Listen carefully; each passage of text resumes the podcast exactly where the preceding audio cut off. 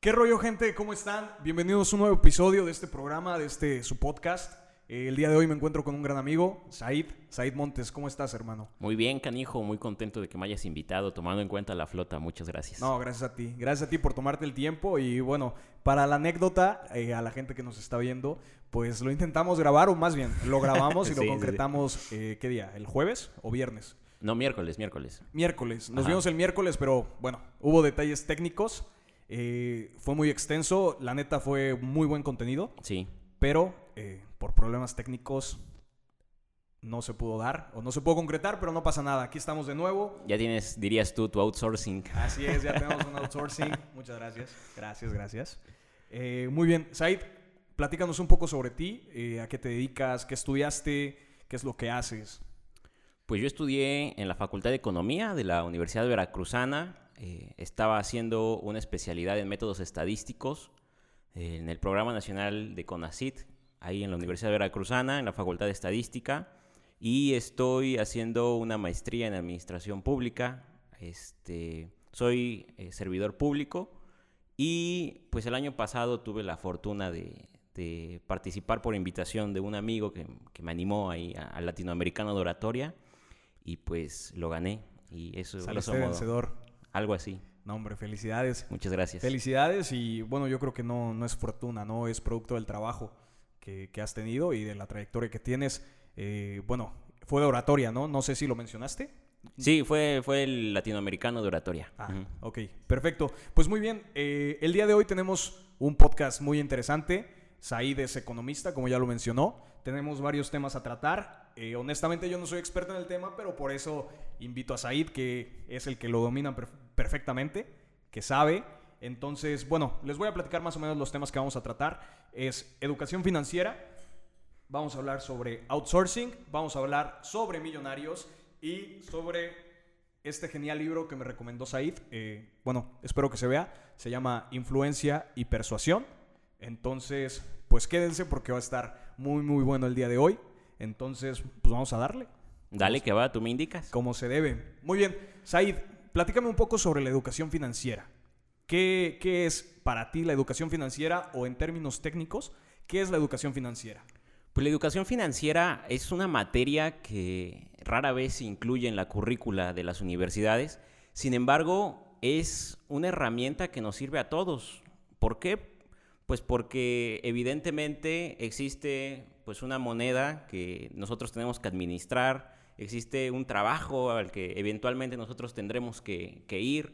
Es decir, de- en algún momento de nuestras vidas tendremos que hacer algo que repercuta en ingresos para nosotros. Y si no sabemos qué hacer con los ingresos que producto de nuestro trabajo conseguimos, pues es muy probable que, que los desperdiciemos en cosas que pudieran eh, no, no darnos el beneficio que pueden darnos otras si sabemos aprovechar eh, esta educación o esta manera de, de gastar o de invertir nuestro dinero. ¿no? Sí, Yo pues- creo que fundamentalmente es eso, la, la- la educación financiera. Es una herramienta que nos ayuda a tomar mejores decisiones tomando en cuenta o considerando que las mejores decisiones son pues aquellas que nos van a permitir mejorar nuestro Calidad de vida, nuestra ¿no? calidad Sobre de vida todo. así es Muy bien, eh, bueno, para empezar, fíjate que, que es un tema que a mí me interesa mucho y mencionaste algo muy importante, la diferencia entre invertir y gastar, que propiamente es producto de la educación financiera. Eh, bueno, yo creo que tomar decisiones de carácter económico para muchas personas es un poco complicado, o al menos para mí también lo es. O sea, saber cómo destinar parte de mi dinero o de mis ingresos para ciertas cosas o ciertos aspectos, pues muchas veces nos vamos más por el gasto que por la inversión, ¿no? ¿Tú qué piensas de eso? O sea, ¿cuál es la recomendación que tú darías con, res- con respecto a cuándo invertir y cuándo gastar? pues es una, una pregunta eh, pues un tanto profunda porque cuándo invertir o cuándo gastar depende de eventualmente las- los gustos y preferencias de cada persona Yo creo que aquí vale la pena hacer una distinción entre inversión y gasto. Generalmente el gasto está considerado a corto plazo, es decir, el valor presente. Ok. Y en la inversión está considerada como que rinde réditos en el futuro, valor futuro. Entonces, yo creo que esta sería la diferencia entre el gasto y la inversión. Cuando nosotros gastamos, estamos pensando en adquirir algo que nos va a otorgar valor en el presente. Cuando nosotros invertimos, estamos pensando en que eso que vamos a adquirir nos va a redituar en el futuro. Ese es el valor futuro. Y es la, la principal diferencia entre gastar para gozar ahora o invertir para gozar mañana. Sí, claro, y definitivamente hay una gran diferencia entre cuando gastas en ese par de tenis que tanto quieres para salir a la fiesta, como lo mencionaste en alguna ocasión, o en, ese, en, esas prendas que te quieres poner, que es un gusto, ¿no? Y es válido completamente. Pues para eso también se justifica el trabajo. Claro. Pero, por ejemplo, las inversiones son mucho mejores porque, como tú dices, te van a retribuir cosas a futuro. Te voy a poner un ejemplo. Todo el equipo que tenemos aquí, que hasta cierto punto no pueden ver todavía el estudio, no está completamente consolidado, es hechizo, pero eh, todo esto que hemos hecho es, son, son inversiones. Entonces, pues, eh, ¿a, qué, me han ayudado a mí en lo personal? Pues a generar este podcast, ¿no? En compañía de Charlie, que por cierto, le mandamos un saludo al buen Charlie. Eh, y bueno, otra inversión que, me viene a la mente y que ahorita vamos a hablar de eso, pues son las bienes raíces, ¿no? ¿Qué tan bueno es el negocio de las bienes raíces? Sí, yo creo que por antonomasia las bienes raíces son el, negocio de la inversión. Es decir, cuando tú piensas en invertir, generalmente piensas en, un terreno, en una casa, en algo por el estilo, en un DEPA, ¿no?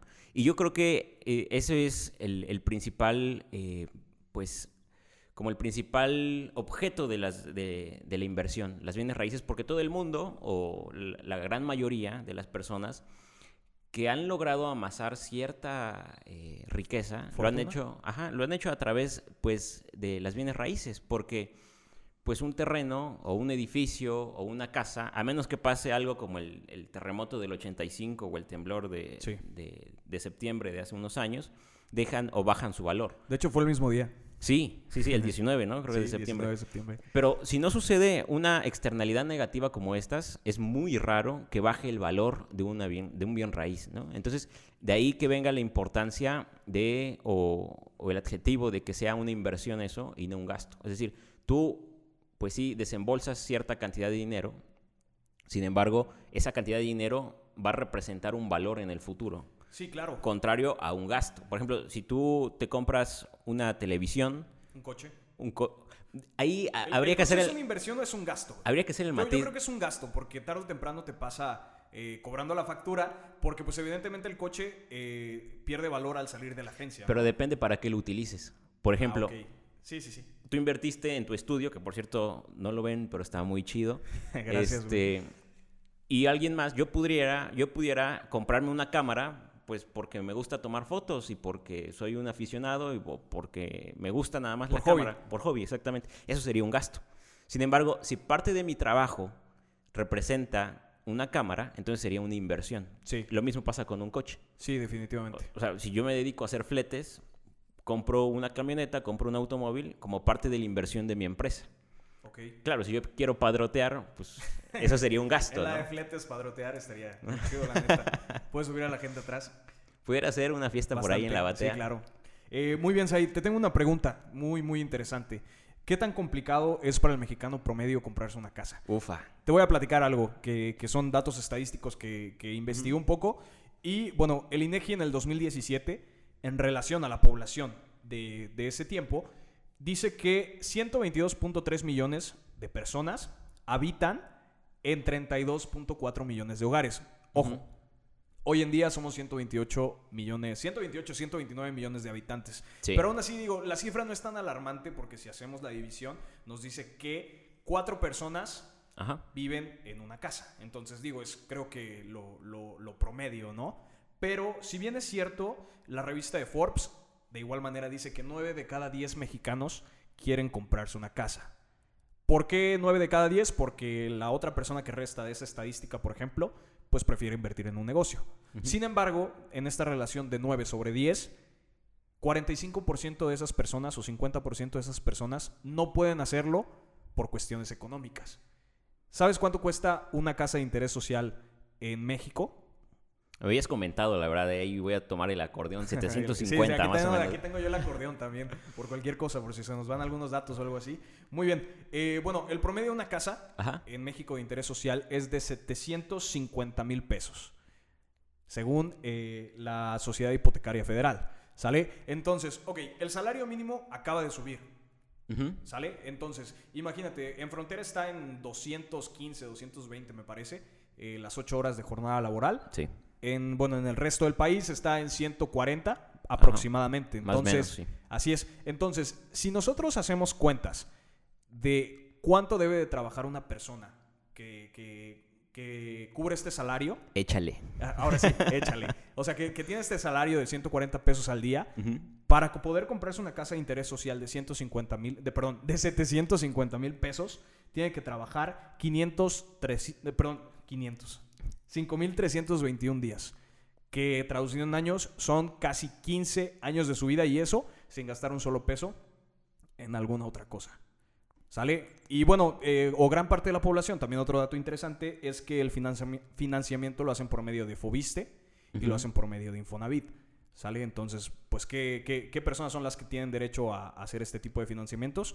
Pues las personas que tienen eh, a lo mejor un empleo basificado, que tienen un sindicato que les, que les da prestaciones y seguridad social, ¿no? Ahí estoy un poco en desacuerdo, fíjate, no, no siempre. Em, es verdad que el salario mínimo sigue siendo muy bajo, sin embargo, de acuerdo a la estadística, una muy pequeña proporción de la población está ganando el salario mínimo realmente. Es decir, los patrones, los, los, los, los empleadores, registran a las personas como que ganan el salario, el salario mínimo, sin embargo, lo hacen para efectos de pagar menos seguro social Ok. como para efectos de, en la medida de lo posible, pagar lo menos de impuesto al gobierno. Pero eso no quiere decir que las personas estén ganando el salario mínimo. Eso también hay que tomarlo en cuenta. Por otro lado, es 750 mil pesos, pues es una cantidad considerable de dinero, ¿estarás de No es acuerdo? un sueldito. No es un sueldito. Sin embargo, las personas que están basificadas generalmente son las personas que tienen los sueldos más bajos. Y las personas que son los empleadores, eh, eh, empresarios, por ejemplo, tienden a tener sueldos un poquito más altos. Sí. Entonces, es una cosa por otra que, que habría que, que analizar. No necesariamente las personas que, que tienen un seguro o que tienen un sueldo base son las que acceden a este tipo de, de- de casas, ¿no?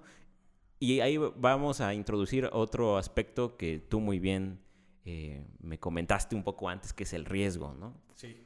Y, Sí, sí, sí. y aquí esa, esa parte también quisiera dejarla en, clara, en claro. Hay, hay un estudio del Colegio de México en donde plantean por qué existe una diferencia de salarios entre unas personas y otras, o entre hombres y mujeres también.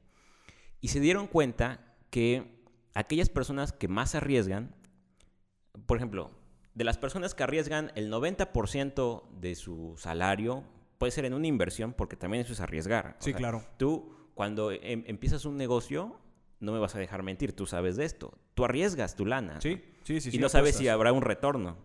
Sin embargo, las personas que tienden a arriesgar más, sí, pierden mucho en algunos casos, pero también cuando ganan son las que más ganan. Sí. Entonces, ahí esta parte es interesante, porque puedes tener la seguridad, así, así funciona el mercado, ¿eh? tú puedes tener la seguridad de un salario base y tener la certeza de que siempre, quincena tras quincena, vas a Y tener... tu probablemente te vas a quedar con eso toda tu vida. que Exactamente. No está mal. No, no, O sea, no definitivamente está bien. No está mal. O está el otro lado, puedes jugártela y quedarte sin nada o ganar mucho más del salario base. Ahí entra como la perspectiva y la versión al riesgo de cada persona y pues por eso se hace tan complejo, tan complejo el estudio de la economía, porque hay personas a las que les va muy bien cuando las probabilidades indican que les debería de ir muy mal y hay personas a las que les va muy mal cuando todo indica que les debería de ir excelente. ¿no?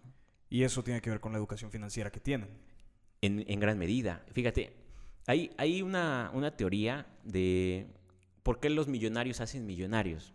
Ok. Dice, los millonarios tienen una regla general. Ganan mucho dinero. Para ser millonario tienes que ganar dinero, pero para llegar a ganar mucho dinero tienes que tener unos hábitos de gasto determinados, es decir, debes de tener eh, una disciplina financiera. Hay un estudio que menciona que cuando una persona va incrementando su nivel de ingreso, tiende a incrementar también su nivel de gastos. Es decir, si yo empiezo a ganar más, me compro mejor ropa, me compro un mejor coche, eh, me compro una casa, me compro eh, X número de cosas que tienden a que mis egresos sean cada vez mayores conforme van incrementando mis ingresos. Sí. Sin embargo, han notado que en muchas ocasiones los millonarios lo que hacen es que empiezan a ganar mucho dinero y su nivel de vida permanece constante. Siguen eh, teniendo los gastos o las inversiones que tenían cuando, bueno, los gastos sobre todo, las inversiones sí, sí. se invierten más, que tenían cuando no tenían tanto dinero. Sí, o sea, no, no, no cumplen, eh, o más bien, ellos no practican el entre más tienes, más gastas, ¿no? Exactamente. Pero, o sea, hablando en cuestiones de su vida eh, cotidiana, o sea, de Ajá. ya no gastan más luz o no compran más despensa o, o etc, etc, ¿no? Sí, o, o sea, viven como vivían antes de tener lo Sí. que tenían. De tal suerte que hacen alrededor de un colchón de 5 o 10 años o 15 años de estar ga- ganando más y más y más y gastando lo mismo, lo mismo, lo mismo, que llega un momento en el que amasan Un buen patrimonio. un buen patrimonio. Claro. Y eso también es cierto. Después, cuando tú rebasas la barrera, por ejemplo, de los 100 mil pesos ahorrados, es más fácil los siguientes mil pesos que tú vas a ahorrar. Cuando tienes dinero, es, te cuesta más ahorrar mil pesos que cuando tienes 100 mil pesos. Claro. Es más fácil. Entonces, ahí entran en un círculo, por llamarlo de alguna forma virtuoso, Sí, en en, un- donde pues ya les es más fácil seguir ahorrando o seguir haciendo otras cosas, porque es más fácil hacer negocios cuando tú tienes 20 millones Claro. que cuando tienes 5 Sí, claro, pesos. te ¿no? sientes más cómodo. o sea, yo siempre lo he dicho, o sea, la gente que tiene un buen colchón y que, que apuesta por invertir o por emprender un negocio, pues realmente no, no van con ese miedo que, que generalmente nos caracteriza a la población promedio, que a lo mejor no tenemos esa solvencia económica o ese colchón, pues entre que cuando vas a iniciar ese negocio, dices, y si no funciona, y si no pega, y Exacto, si claro. pierdo mi dinero, ellos, yo creo que con ese colchón. Y después, obviamente, hay que hacer énfasis en la cuestión de que ya tienen un, un- un trayecto de 10 años. O sea, no es de la noche a la mañana lo Sí, que han hecho, totalmente, ¿no? totalmente. Que eso es parte fundamental de los, de los millonarios. O sea, no son millonarios de la noche a la mañana. Por ejemplo, bueno, hay quien se gana la lotería y pero Ah, bueno, sí, sí, sí. es pero, uno en 7 millones, pero ¿no? estamos, o sea, hablando de, de- de personas que son Sí. empresarias, ¿no? O emprendedores Por ejemplo, que han Bill, amasado su fortuna de esa Bill manera. Gates. Tú dices, es. a los 25 años ya tenía mil millones de dólares. Sí, pero su primera acción la compró cuando tenía 11 años. O sea, a los 25 años llevaba 14 años invirtiendo. Sí. Entonces, Sí, en no un campo completamente nuevo. Además bueno, de todo. entre comillas nuevo, ¿no? O que apenas estaba revolucionando, que es el mundo de la Sí, informática. fíjate, hay, hay además un estudio bien interesante y, y polémico que dice por qué hay una brecha salarial entre hombres y mujeres. ¿Por qué los hombres ganan más dinero que las mujeres? Y lo atribuyen a una parte biológica. Biológicamente, los hombres están diseñados para correr más riesgo que las mujeres. Es decir, como que son ma- somos más aventados, ¿no? Como que pensamos menos las cosas a la hora de hacerlas. Entonces, si hay que, por ejemplo, tú lo puedes ver en las estadísticas de emprendedores. La mayor parte de emprendedores al día de hoy son hombres, por ejemplo. Son los que más están arriesgando a perderlo todo o a ganar mucho. Las mujeres van más a lo seguro. Eh, pero es parte de la biología, ¿no? Es, así está construido nuestro cerebro. Y eso es lo polémico de este estudio. Porque al- algunos, algunas feministas o algunos feministas podrían decir, entonces hay que poner una cuota o deberíamos ser iguales. o- entonces ahí entra lo polémico. En realidad lo que sucede cuando tú arriesgas es que tienes muchas posibilidades de perder, pero también muchas de ganar. Y ahí es donde se equipara. Los hombres son... La población más pobre está conformada por hombres. Y la población más rica también está conformada por hombres. Es decir, los que más pierden son hombres, pero los que más ganan también. Todo está en función del riesgo que quieras correr y del talento que tengas para saber qué riesgo es. correr. Porque cuando tú tienes el talento, la visión de que se necesita, Y la paciencia. La paciencia, Porque se claro, requiere mucha paciencia también. la disciplina. La discipl- eso, eso es fundamental, la disciplina. O sea, en cualquier aspecto o en cualquier cosa que tú vayas a hacer en la vida, se requiere disciplina. Yo siempre lo he pensado, fíjate, o sea, saliendo un poco de tema, pero muchas veces yo creo que eh, donde no llega tu inteligencia, llegará tu disciplina.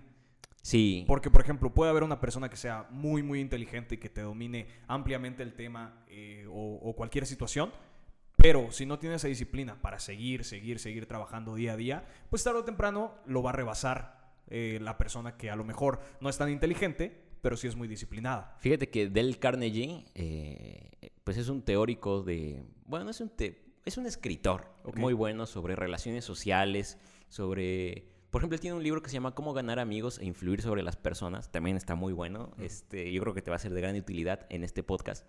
Él dice, la disciplina en algún momento va a superar al talento. Es decir, cuando tú tienes talento, eres... Es, es el- la fábula de la liebre y la tortuga, ¿no? O sea, la liebre va muy rápido, tiene la capacidad de ir muy rápido, pero si va un- una vez y se tira a dormir, el que es constante, el que es disciplinado, generalmente llega a superar al más talentoso. Y eso pasa también en cualquier ámbito de la vida. O sea, si tú quieres hacer dinero, si tú quieres ser millonario, pues es muy difícil que haya mil Bill Gates en el mundo, o en México, o en Jalapa, o en donde sea, ¿no? Imagínate, o sea, es Claro. muy, muy poco común. Sin embargo, tú puedes compensar esa falta de genio, porque, vamos, seamos sinceros, yo no tengo el genio que tiene Bill Gates o que tiene Mark Zuckerberg, ¿no? Pero Sin embargo, eventualmente, si te disciplinas, efectivamente. puedes lograr, a lo mejor no hacer lo mismo en el mismo campo, pero sí en, en lo, que, lo que te apasiona y en lo que te gusta y en lo- para lo que eres bueno. Sí, la disciplina al final del día te lleva a sacar la mejor versión de ti mismo. Y Así creo es. que eso es lo que debemos buscar Sí, en todo momento. ¿no? Y como, como cita, eh, me gustaría poner que la suerte del principiante reside en aquello que el experimentado menosprecia. Menosprecia. Sí, Entonces, de acuerdo totalmente. o sea, definitivamente. Eh, bueno, qué, qué- qué gran tema, la neta. Fíjate que me gustaría que me platicaras un poco acerca del outsourcing, porque es un tema que ha estado sonando mucho eh, en enero. Bueno, sí, el mes pasado, Ajá. en enero, y me parece que ahorita en febrero está a punto de regularizarse o por lo menos de, de hacer, ¿qué es? Un convenio, un acuerdo, Una reforma. una reforma. Ok. E- Ese es un tema que causa, pues, opiniones muy divididas, canijo. Por ejemplo, eh, existen dos partes, ¿no? En el outsourcing. Bueno, el outsourcing, para empezar, es la subcontratación. Es decir, tú tienes una empresa, tú tienes un podcast, tú te dedicas a hablar sobre temas que te interesan a ti primero y que le interesan también a la gente que Claro. te escucha. Pero necesitas, de, por ejemplo, de personas que sean técnicos en enfocar bien la cámara, en la iluminación, en toda la parte tecnológica a la que tú no te dedicas, ¿no? Tú eres un comunicador, un comunicador eficiente. Bueno, que, que por ahora sí nos dedicamos también a eso aquí, porque yo No, también claro, le pego a la edición y todo. No, hombre, ya quisiera yo que, que- que hubiera alguien que me ayudara aquí a la edición. No, y pero todo eso. vamos, cuando, cuando seas el podcast número uno Ay, en, en- en esperemos, Latinoamérica, esperemos. pronto, este, vas, pues no Así te vas es, a dar abasto, pronto, no te sí. vas a dar abasto tú, tú solo, entonces vas a necesitar de personas especializadas en cada tema. Claro. Entonces, para no contratar tú a cada uno de ellos, tú contratas a una empresa que se dedica a la parte tecnológica. Y ellos, tú le dices, yo te pago a ti, empresa, Y me Y- facilitas esto. y tú me facilitas exactamente. Entonces la empresa contrata a los que van a ser tus colaboradores. Ok. Tú eres el, en, en de facto, en el hecho, tú eres el jefe de los que están, está- están aquí trabajando. Sin embargo, de manera legal, el jefe es la empresa a la que tú le Sí, estás sí, sí. pagando. Sí, de Eso los, es el de los trabajadores que me están brindando el servicio. Exactamente. Oh, ajá. Pero ¿qué pasa? Em, la verdad es que aquí caemos en dos extremos y los dos son malos. Por un lado, la sociedad utiliza el outsourcing para evadir impuestos. Los empresarios lo utilizan para evadir impuestos y por el otro lado, el gobierno eh, quiere regular- regularizar el outsourcing o prohibirlo, incluso se ha hablado de la prohibición del outsourcing, y pone de excusa que se eliminan los derechos laborales. Ok. Sin embargo, si somos sinceros, si nos dejamos de, de parafernalias, lo, lo cierto es que lo que le interesa al gobierno es una cuestión recaudatoria. Cuando los empresarios se evaden impuestos a través del outsourcing, el gobierno deja de percibir pues ingresos. A lo, lo que les interesa al gobierno es percibir más ingresos. En realidad, yo no me como el cuento de que le interese los derechos de los trabajadores, ¿sabes? Entonces, esta es la parte que, que es como un tanto polémica.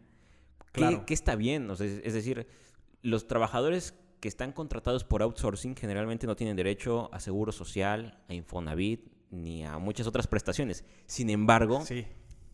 tienen un empleo que ellos valoran y que están dispuestos a seguir teniendo. Claro, y que viene de la mano precisamente ahorita que mencionaste eso, de que no tienen prestaciones sociales ni seguridad social, pues obviamente, o sea, todo se hila, ¿no? Porque, por ejemplo, ¿qué tan complicado sería para ellos, que son externos, adquirir una casa? Claro. O, o comprarse un coche, ¿no? Que a lo mejor el coche es el que van a utilizar para trasladarse de un lado a otro, en la ciudad donde vivan, ¿no? Entonces, digo, eh, no sé, ¿qué, qué, qué propuesta o cuál sería la mejor forma de regular esta situación? ¿Cuál sería la solución así concreta? Si pudieras definirla, eh, no sé, brevemente, ¿cómo, Sí. ¿cómo lo solucionarías tú? Mira, el problema del outsourcing, bueno, del, del gobierno actual federal, la verdad, es que hay un problema, entonces agarran el hacha y quieren terminar con el problema, así, eliminar todo. Y no quieren agarrar el bisturí y desmenuzar y arreglar exactamente la parte que tiene, que tiene un problema específico. Entonces, yo creo que sí necesita una mayor regulación del outsourcing para evitar que las empresas evadan tanto impuesto como están evadiendo actualmente. Sin embargo, la amenaza de eliminar el outsourcing por parte del gobierno también es pues una amenaza al empleo de las personas. Actualmente en México están empleadas alrededor de 7 millones de personas por medio de esta figura legal que es el outsourcing. Imagínate, o sea, eliminas el outsourcing y de qué, de qué manera le vas a garantizar a esas 7 millones de familias claro. que van a tener el ingreso que hoy tienen. O sea, no es tan sencillo como querer tener, o sea, agarrar y, ah, está mal eliminarlo. No, muchas personas dependen de esa figura legal. Entonces, otras empresas lo están utilizando para evadir impuestos. Ah, bueno, vamos a regular esa parte. Tampoco vamos a irnos a los extremos de eliminarlo de tajo. O sea, más ahorita con la pandemia, la, cuestión del empleo, estamos ciertos que se han perdido 12 millones de empleos y que generalmente en un año en México genera un millón de empleos cuando bien le va. Entonces imagínate, recuperar el nivel de empleo de 2019 nos llevaría 12 años a este nivel. Y si a eso le sumas que vas a perder 7 millones de empleos más, Imagínate.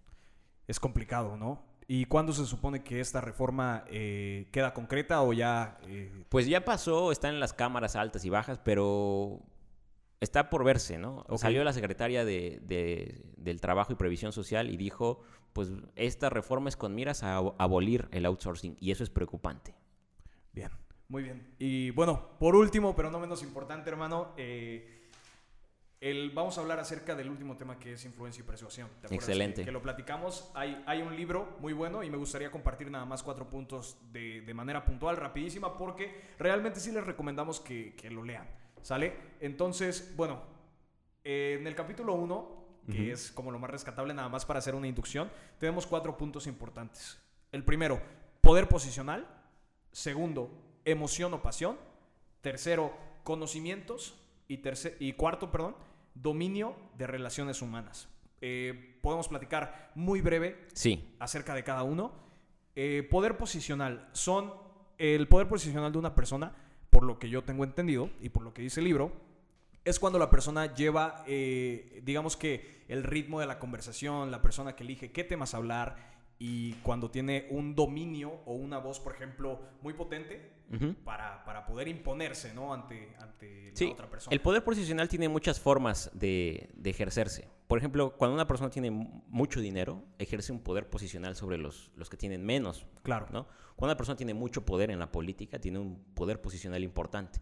Cuando una persona domina eh, el lenguaje eh, verbal y no verbal, tiene un poder posicional sobre los que no lo dominan. Entonces, esta es la primera... Eh, aspecto para poder influir y persuadir a otras personas, tener un poder posicional. Así es. También de igual manera, el segundo y no menos importante, o, no, o, mejor dicho, muy importante también, la emoción y la pasión que tú demuestres ante un tema. Vamos a poner un ejemplo rapidísimo. O sea, si tú hubieras llegado aquí y, y hubieras estado platicando de, no, es que la economía es esto y yo pienso, pues no, o sea, realmente la gente diría, ¿qué onda? O sea, claro. No, no, no, no es algo que te atraiga, no es algo que, te despierte y que, te interese escuchar. Además, el que apasiona convence. Así es. Si yo no te hubiera visto así de apasionado como te he visto en este podcast, Gracias. seguramente yo no estaría aquí. Sin embargo, cuando yo veo que una persona le mete todo el coraje, toda la pasión, toda la emoción a algo, transmites esa emoción al resto y hace que pues puedas influir sobre los... Tú influiste sobre mí para que yo estuviera aquí. No, viceversa, hermano. De igual manera los conocimientos, o sea, por ejemplo, es a lo que quiero llegar. Nosotros eh, en este podcast, el, objetivo, pues es básicamente darles a ustedes eh, temas profesionales, pero pues obviamente de la mano de expertos son cosas que yo no domino, son cosas que a lo mejor muy probablemente Charlie tampoco vaya a dominar, pero por eso tenemos invitados de calidad. Muchas gracias, que, que nos van a hablar sobre estos temas. Y eso es cierto, la gente siempre respeta a los expertos, porque los expertos te hacen ahorrarte tiempo. Es decir, si tú quieres que algo salga bien, vas con un experto y sabes que vas a eliminar en cierta medida el riesgo y que te va a ahorrar tiempo para llegar a ese lugar en el que tú quieres estar. Por eso, si quieres influir sobre alguien, si quieres persuadirlo, debes de ser experto en aquello en lo que tú quieres que esa persona confíe sobre ti. ¿no? Claro, y por último, eh, el dominio de las relaciones humanas, ese tiempo, eh, esa cuestión de ser tiempista, o sea, de permitir a la persona hablar y meter los comentarios adecuados en el momento en que te lo permita. Claro, y de ser genuino al final del día, ¿no? Es decir, decía Winston Churchill, si tú quieres ser influyente, tienes que dejarte influir en cierta medida. Lo que él quería dar de entender es que el que quiere ser influyente tiene que preocuparse por hacer amigos. Así es. El que no tiene amigos no influye. Definitivamente. Entonces, bueno, ¿qué podemos sacar de, de este podcast? Muchísimas cosas. Espero que, que, lo hayan disfrutado, Said. Muchísimas gracias, hermano, por, gracias por acompañarnos, ti, por estar o por ser el primer invitado. La verdad es que es un honor. No, es un honor para mí, un placer y pues siempre al llamado de los buenos amigos. Muchas gracias. Cuaderno de doble raya desde la prepa, el buen Samo MX. Así es. Desde la secundaria, güey. Secundaria, sí es cierto. Bueno, pero como que Sí, la sí, relación sí. así más cercana fue ya en la prepa, ¿no? Pero desde la secundaria, claro Así que es. nos conocíamos. También. Nos llevamos bien. Otra cosa, las buenas amistades son forjadas con paciencia. Además. Así es. Pues gracias, hermano. Que estés chido. Muchas gracias. Nos vemos en el próximo episodio de su podcast híbrido. Muchas gracias. Que estén chido. Bye.